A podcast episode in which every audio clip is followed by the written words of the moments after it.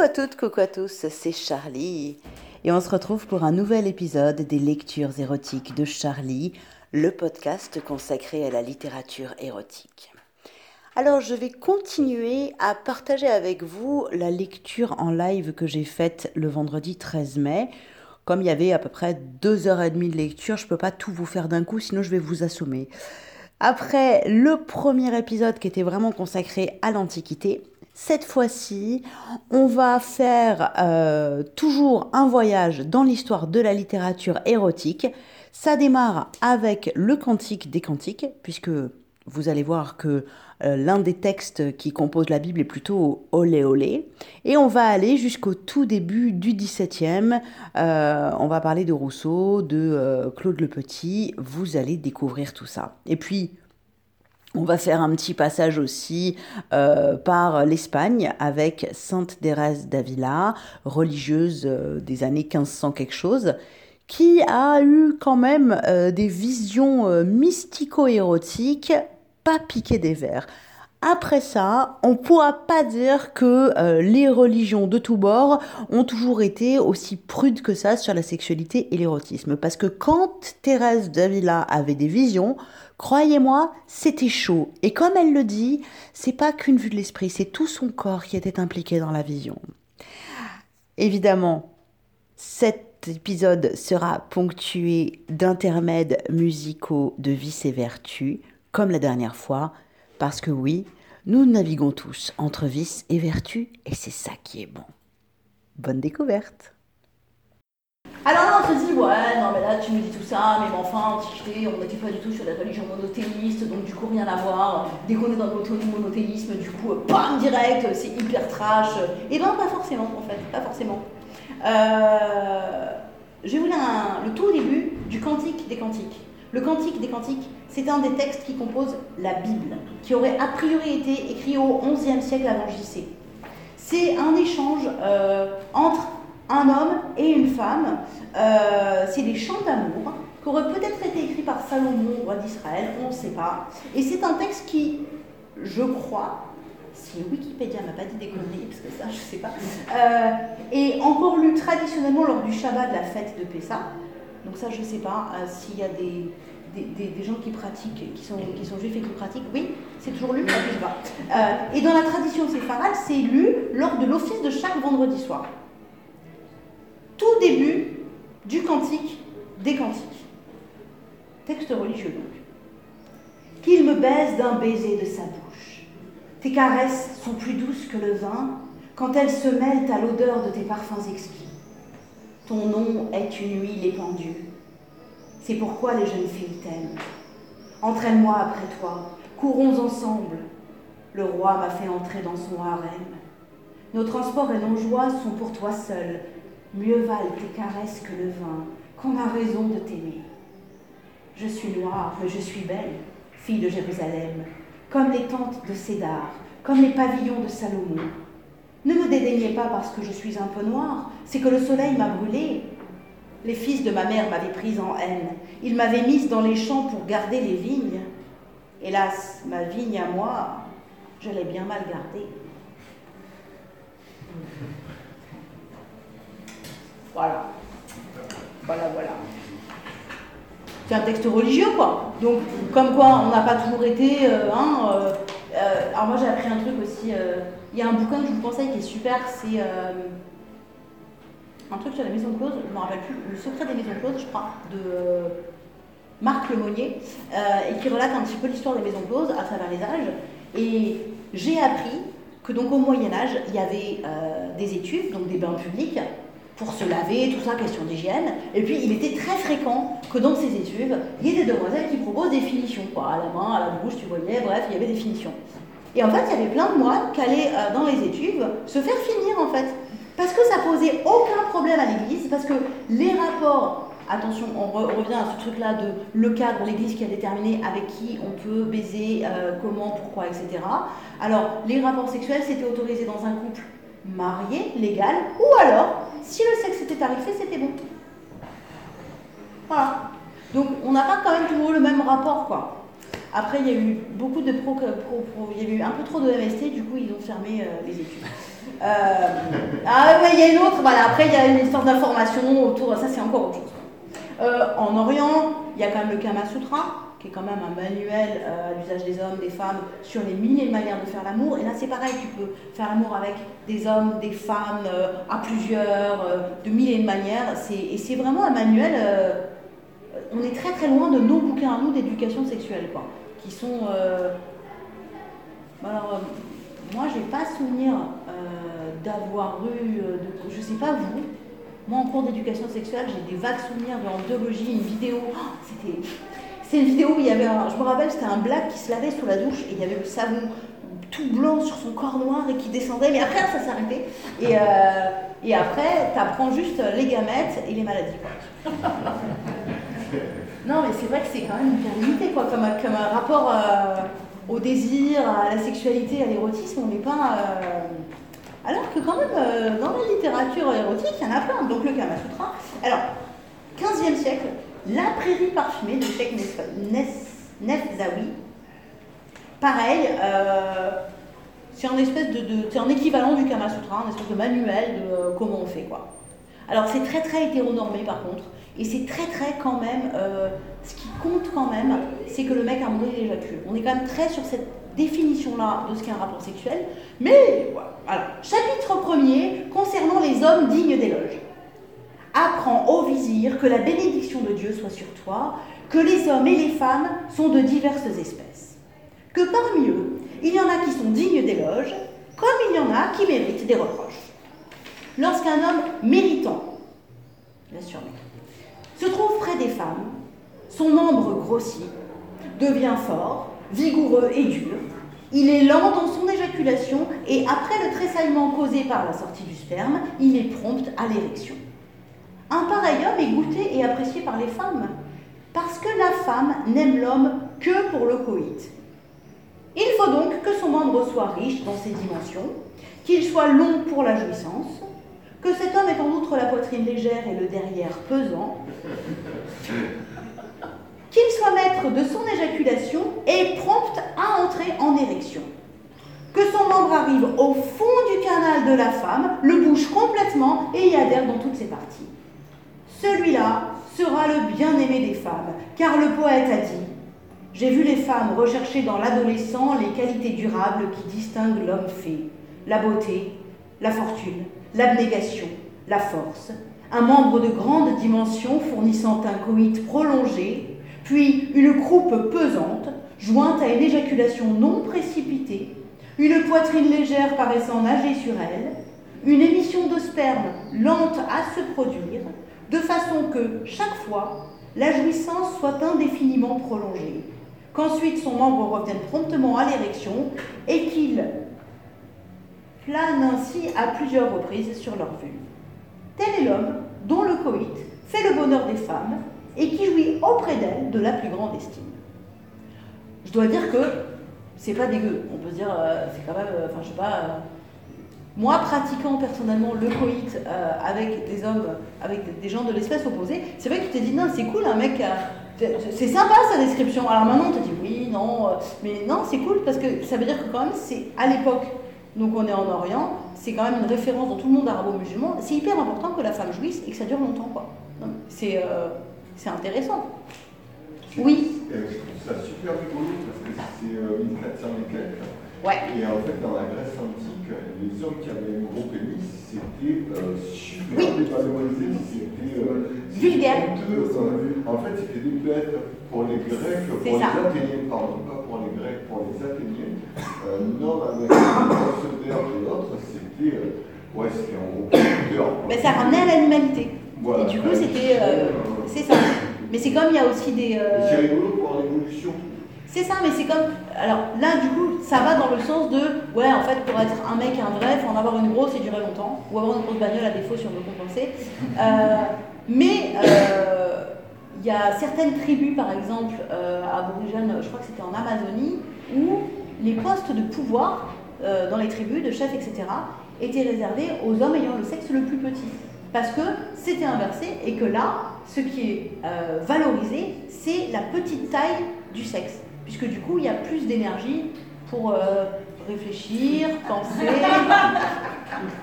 Non mais attendez, euh, c'est pas moi qui l'ai dit, hein bah Après le sang, faut bien que ça s'équilibre, quoi. voilà.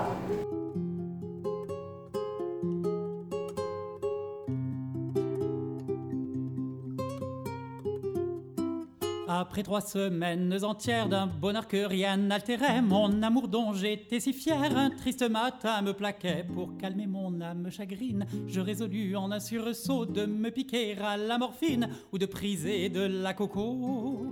Mais ça coûte cher tous ces machins, alors pour fuir mon noir et destin, j'ai fumé de l'eucalyptus et je m'en vais à la dérive, fumant comme une locomotive, avec aux lèvres un rictus. J'ai fumé de l'eucalyptus, j'ai fumé de l'eucalyptus.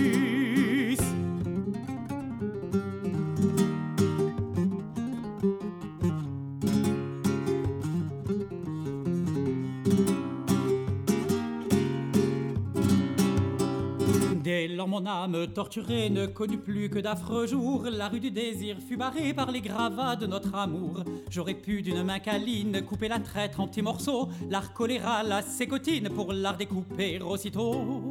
Mais je l'aimais en l'animal, alors pour pas lui faire de mal, j'ai prisé de la naphtaline les cheveux hagards, l'œil hérissé, je me suis mise à me fourrer. Des boules entières dans les narines, j'ai prisé la naphtaline, j'ai prisé de la naphtaline.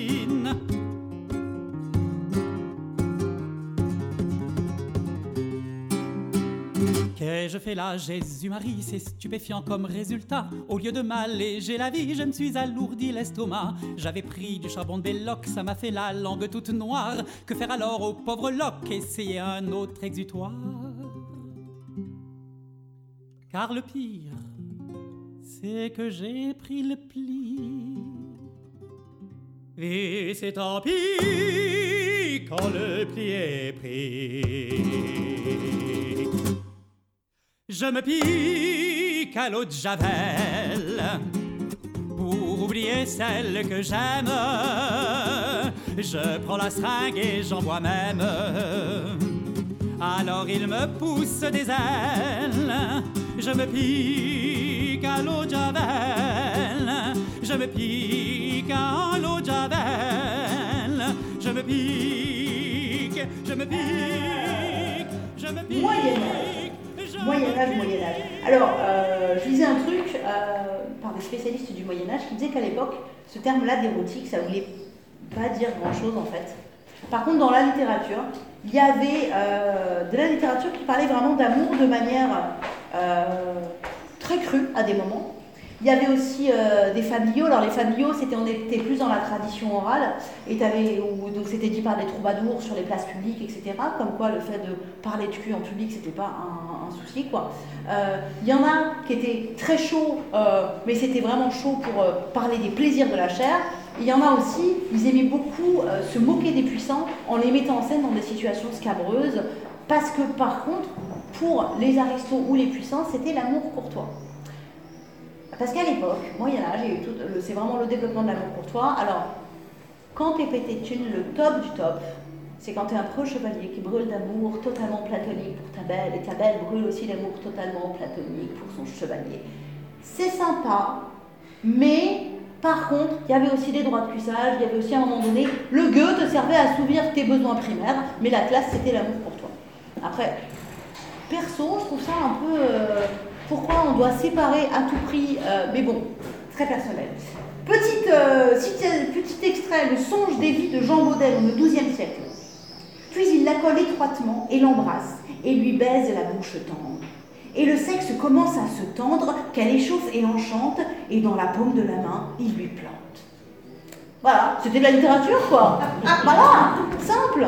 Et je sais pas pourquoi nous, on a décidé, euh, en tout cas à notre époque, à un moment donné, on a dit, alors il y a la littérature, Et il y a le mauvais genre. Il y a la littérature érotique, il y a le polar, il y a les trucs. On a, classé, on a classifié les trucs euh, qui sont bien, c'est notre amour courtois, nous, un petit peu. Et les trucs qui sont un peu euh, peuple, quoi.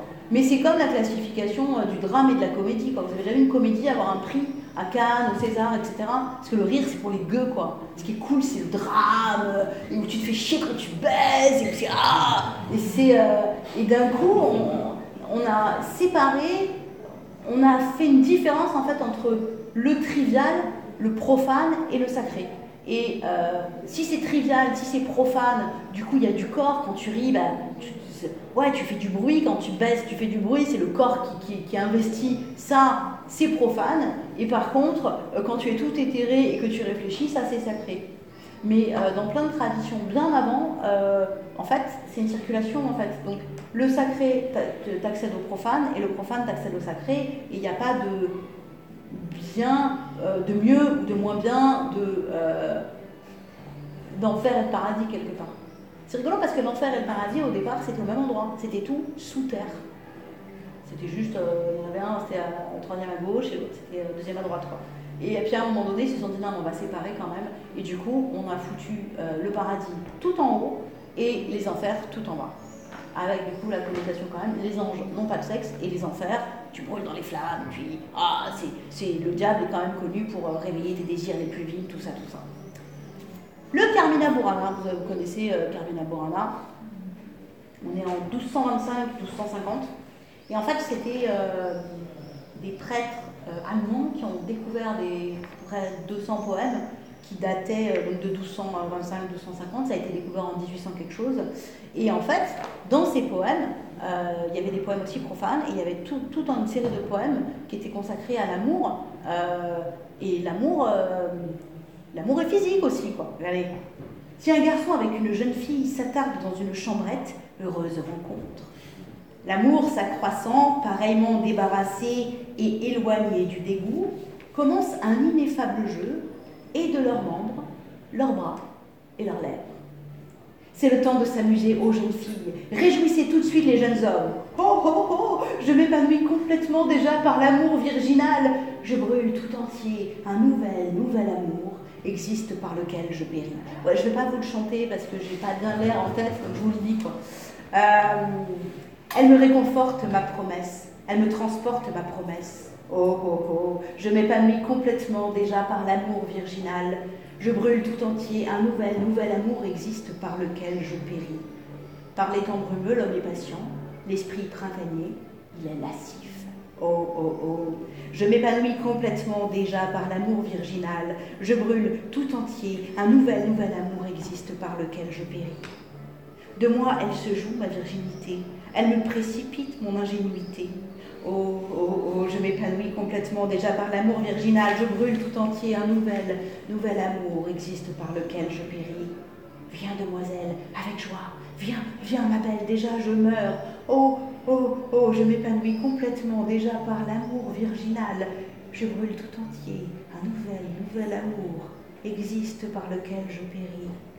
Montrez donc, je me soumets complètement à toi. Excusez-moi. Ça va.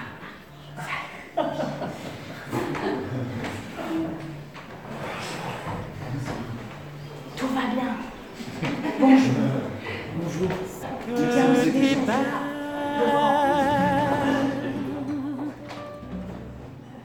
Quand j'ai bu, je regrette de n'avoir pas fait d'autres abus, tellement t'es belle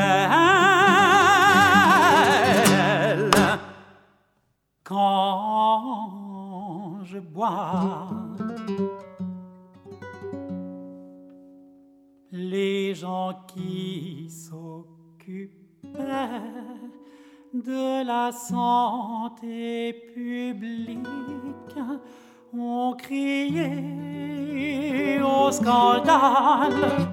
Quand je leur ai dit ça, je les invitais donc à venir au plus vite participer à cette expérience avec moi. Une fois que nous eûmes effacé toute forme de modération, nous fûmes en émoi de constater qu'au lieu de ces vilaines formes étaient les courbures les plus belles qui soient et les apothicaires ont repris tous en cœur ce qu'elle est belle quand t'as bu, ce que t'es belle quand on boit, ce que t'es belle quand j'ai bu. Je regrette de n'avoir pas fait d'autres abus, tellement t'es belle quand je bois.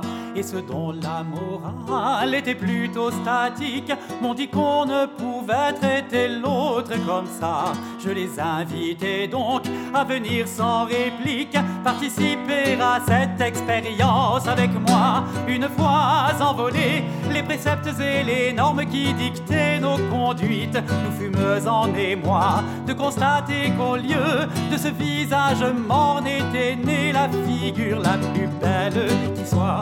Et les gens pleins d'éthique ont repris plein d'émoi. Ce qu'elle est belle quand t'as bu, ce que t'es belle quand on boit, ce que t'es belle quand j'ai bu.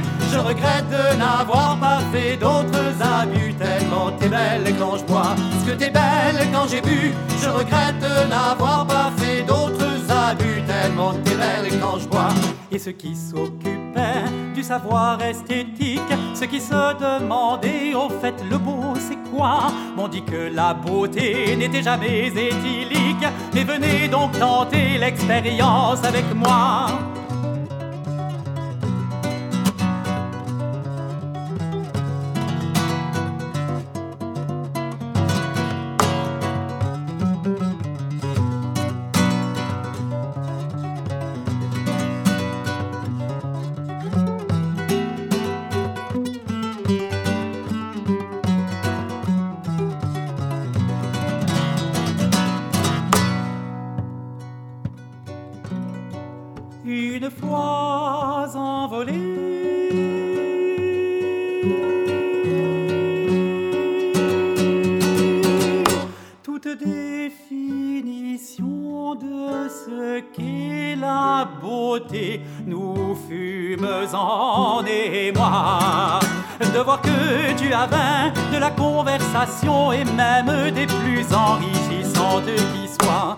Qui s'occupaient de la santé publique, qui criaient au scandale quand on leur disait ça. Et ceux dont la morale était plutôt statique, qui disaient qu'on ne peut traiter l'autre comme ça. Et ceux qui s'occupaient du savoir esthétique, ceux qui se demandaient au fait le beau c'est quoi? Et les apothicaires et les gens pleins d'éthique, et les intellectuels et les femmes activistes, et puis même ton frère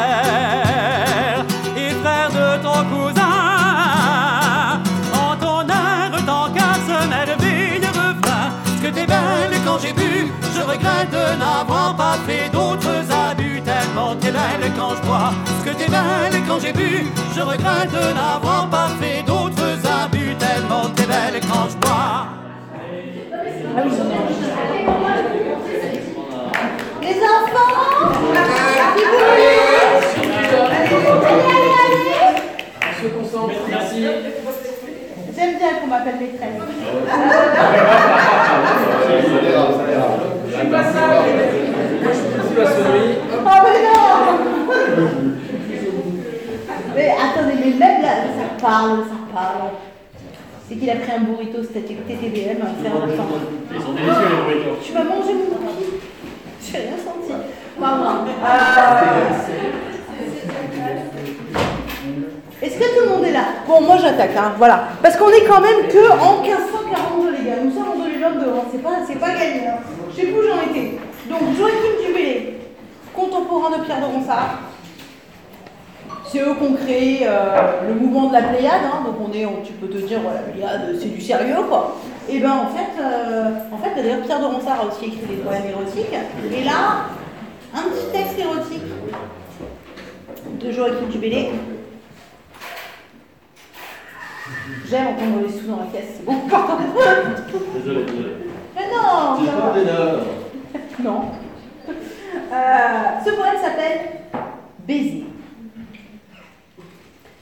Quand ton col de couleur rose se donne à mon embrassement, et ton œil languit doucement d'une paupière à demi close, mon âme se fond du désir dont elle est ardemment pleine, et ne peut souffrir à grande peine la force d'un si grand plaisir.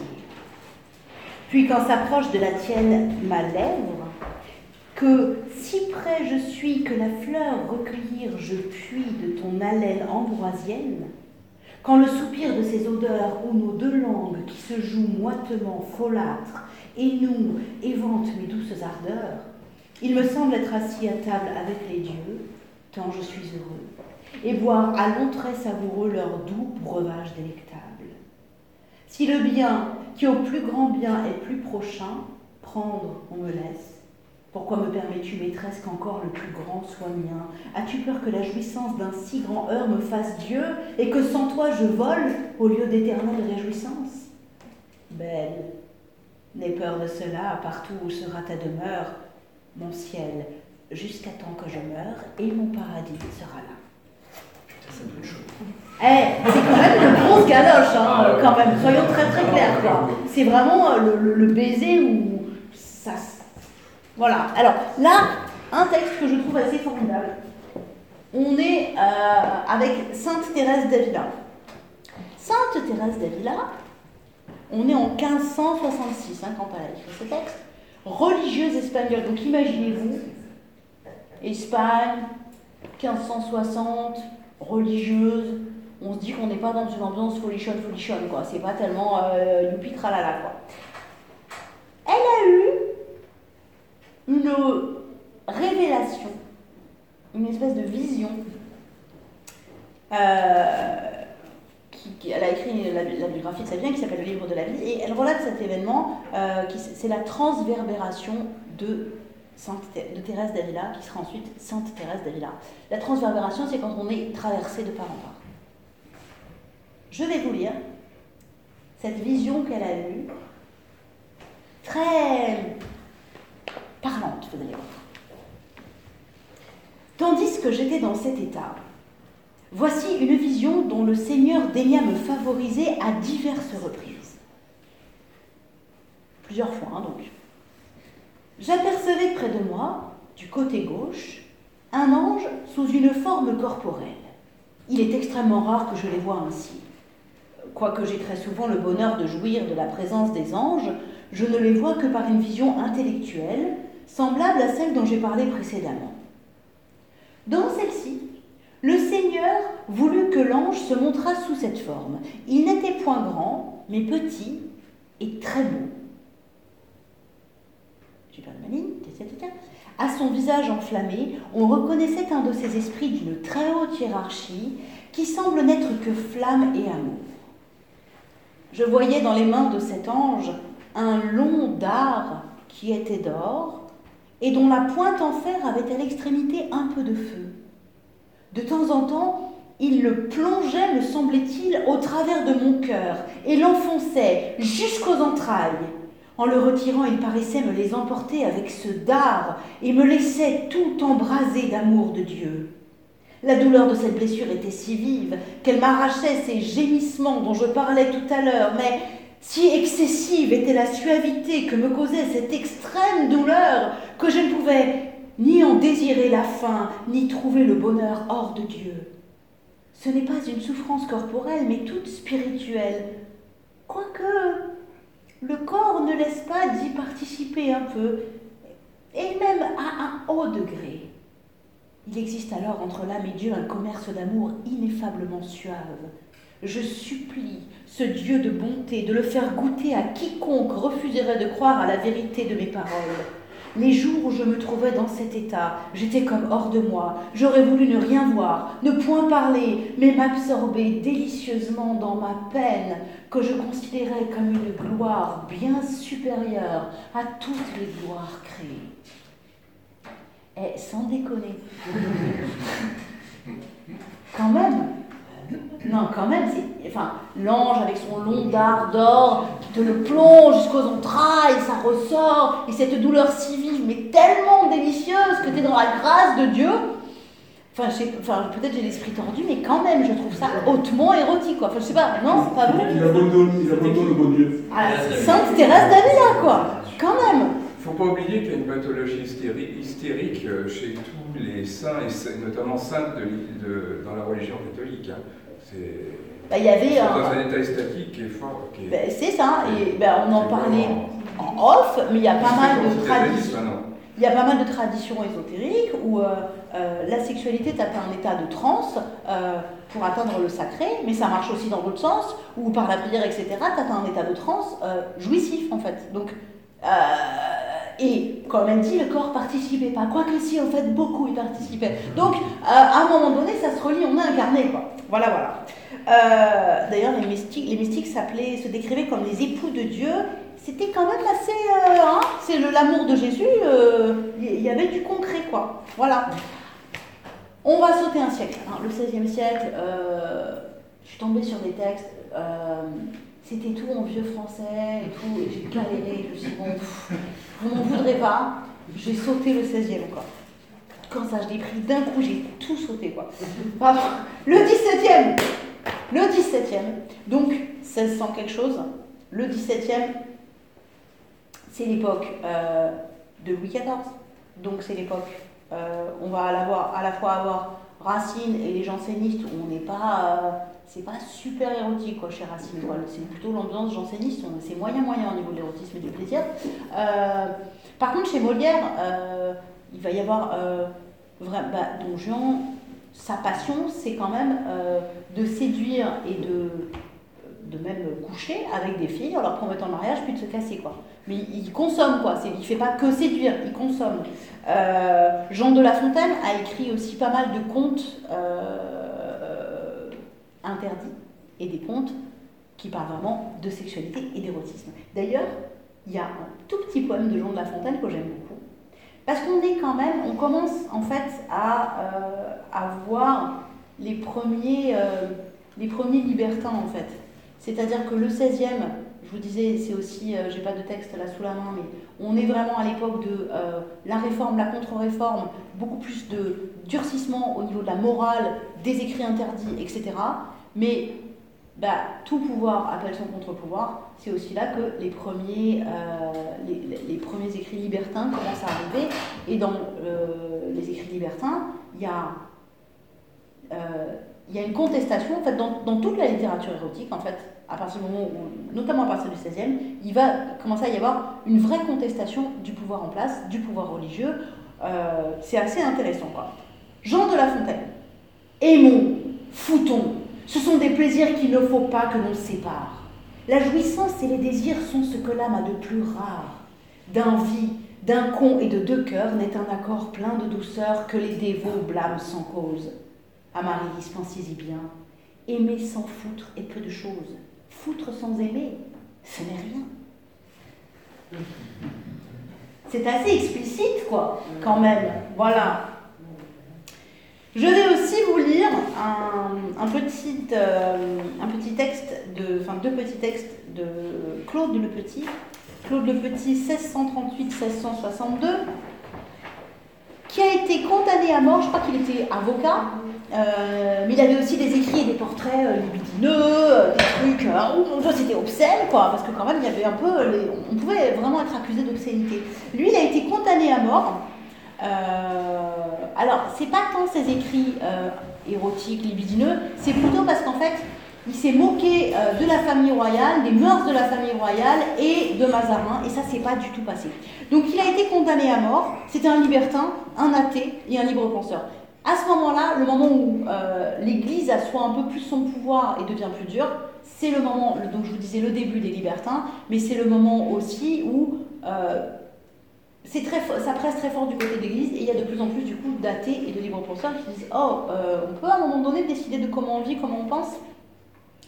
Alors condamné à mort au départ, ils se sont dit bon tu es condamné à mort, on te coupe le poing parce que tu as écrit des trucs voilà et après on te brûle vif Finalement, ils ont été sympas. Ils l'ont d'abord étranglé et après l'ont brûlé. Donc du coup, c'est quand même peu plus doux, mais il est quand même mort, brûlé vif, euh, en place de Vade.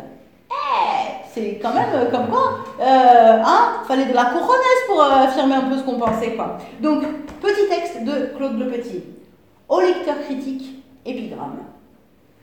Critique qui fait l'esprit fort en matière de fouterie, ne t'étonne point, je te prie, de trouver foutre ici d'abord. J'aimerais mieux mourir de rage que d'avoir dedans mon ouvrage malicieusement laissé aucun mauvais exemple à suivre. Mais puisque nos aïeux, pour nous faire survivre, ont foutre sur foutre entassé, je puis bien commencer mon livre par où le monde a commencé. Et on retrouve ce truc dont je vous parlais au tout début de euh, sans Vénus et sans l'érotisme et sans la sexualité, ben, euh, personne ne serait là en fait. Voilà. Petit autre poème. Sur mon livre, Sonnet. Courtisan de Priape et du père Bacchus, vigoureux officier des nocturnes patrouilles, vénérable fouteur d'inépuisables couilles, expert dépuceleurs, artisan de cocu, et vous, garces à chiens, croupions invaincus qui de nos braquemars vous faites des quenouilles, dames du putanisme, agréable gargouille, vous, lâches en pâleur et chaussonneurs de cul, venez tous au bordel de ces muses lubriques. L'esprit qui prend plaisir au discours satirique déchargera sans doute en tendant ses accords.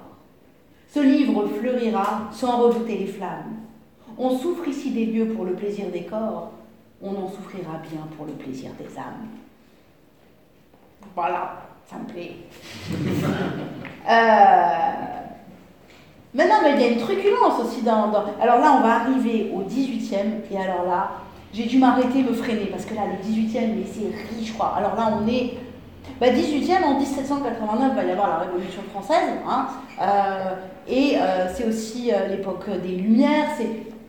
Je dis pas de conneries? Non, oui, c'est ça. C'est l'époque des Lumières, et du coup, qui dit philosophie, qui se développe beaucoup, dit aussi pornographie ou érotisme parce que euh, les, écrits pornographiques ou érotiques, c'était vraiment un moyen de faire passer des idées philosophiques et c'était vraiment... Euh, parler du désir et de la sexualité, c'était interdit, c'était mal, c'était... Et en fait, de s'emparer de ce domaine-là, c'était un véritable contre-pouvoir et c'était euh, une réelle manière de s'affirmer face au monde et de s'affirmer libre, en fait. Vraiment libre. Il y a cette notion-là est super importante de, euh, de reprendre le pouvoir et de la liberté. C'est de la l'empowerment. Non, mais c'est vrai en fait. C'est d'un coup, euh, je peux décider euh, comment je veux aimer, comment je veux baiser, avec qui je veux baiser, si c'est dans une relation monogame, polygame, hétérosexuelle, homosexuelle, polyamoureuse, peu importe en fait, c'est je décide de ce que je fais de mon corps, de mon cul, de mon âme. Parce que c'est qui j'aime, qui je baise, comment j'aime, comment je baise. Là, à l'heure actuelle, on est quand même. Euh, on se dit, ah c'est bon, nous on est libre. Pas tant, c'est ce que je vous disais sur tout ce qui est GAFAM. Euh, ouais, moi je me fais supprimer mes vidéos YouTube parce que dedans il y a des textes érotiques. Je me fais. Euh, là, j'avais un, compte Amazon affilié parce que euh, donc je fais un podcast de lecture érotique et c'est comme ce soir, moi je suis payée euh, au chapeau, donc c'est pas, c'est pas des F quoi, et d'ailleurs le chapeau là, vous inquiétez pas, vous pourrez c'est les gros billets après, vous avez le droit, je, je, prends, ça marche, je prends pas la CB. Euh, et je mettais des, des, pauvres liens affiliés qui devaient me rapporter 2 centimes, je pense, si quelqu'un achetait un truc. Euh, J'aime pas Amazon, mais des fois il y a des trucs qui étaient de toute manière que en version numérique, donc bon bah voilà. Et ben ils m'ont supprimé mon compte. J'ai appris ça quand, euh, il y a deux jours, parce que quand même c'était à caractère sexuel. quoi. C'est-à-dire que même le business s'incline face à la morale. C'est ça. Et eh bien voilà, cet épisode touche à sa fin. Très bientôt, vous aurez la troisième et dernière partie de cette lecture en live. Et puis si vous êtes dans le sud et que vous avez envie d'assister à une lecture live, il y en a une très vite puisque euh, le jeudi 2 juin, je remets ça. Ça aura toujours lieu dans la ville d'Arles, euh, dans le lieu qui s'appelle Parade. Vous avez toutes les infos sur mon Facebook. J'ai partagé un événement. Euh, voilà. Donc ça sera la thématique les figures religieuses dans la littérature érotique. Oui, Oui, oui, oui, vous allez voir que la littérature érotique s'est fait malmener par les religieux de tous bords, mais du coup, euh, elle a décidé, elle aussi, de malmener les religieux à son tour. Et vous allez voir qu'elle a différentes manières de le faire, et c'est un délice de voir comment on peut un petit peu maltraiter les représentants de la bien-pensance et de la bonne morale. Et puis euh, sur l'article qui présente cet épisode que vous trouverez sur mon site charlie-tantra.fr, vous allez retrouver évidemment tous les liens qui concernent cet épisode, à savoir les liens vers euh, le site de Vice et Vertu si vous voulez découvrir un peu plus leur univers et surtout si vous voulez vous offrir leur excellent livre. Et si vous aimez euh, les lectures érotiques de Charlie, n'oubliez pas, vous pouvez me soutenir en mettant une pièce dans mon gros chapeau virtuel, qui est pas très rempli d'ailleurs. Hein. Je compte sur vous pour remplir mon gros chapeau, puisque comme c'est virtuel, ça veut dire que tout le monde peut mettre une pièce, les gars, les filles. Ça s'appelle Patreon, patreon.com slash Charlie c'est le lien direct. Sinon, euh, par l'article qui présente la lecture du jour, vous avez le lien, bien entendu. Je vous redonne l'adresse de mon site charlie-tantra.fr. Si vous êtes dans le sud-est et que vous êtes libre le jeudi 2 juin, venez faire un tour à Parade pour une lecture en live. Ça commence à 19h30 et ça finira aux alentours de 22h. Et puis bah, d'ici là, prenez soin de vous et ne soyez pas sages. Ciao, ciao, ciao.